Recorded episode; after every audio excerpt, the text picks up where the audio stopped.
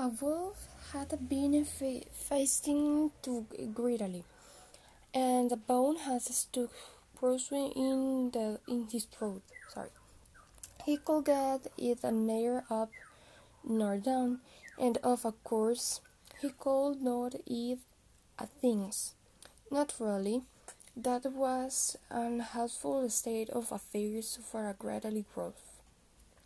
So away he hurried to the crow.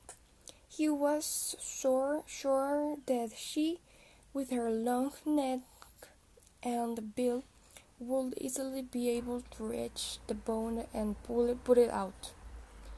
I will reward you very handsomely, said the wolf, if you pull it. If you pull it out, being out for me.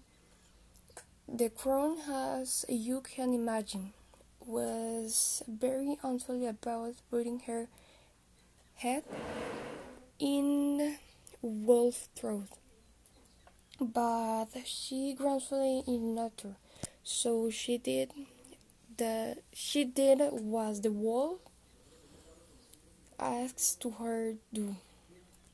When the wolf felt that the bean was gone, he started to walk away. But what about my reward? called the crane actually. What? snarled the wolf, railing around.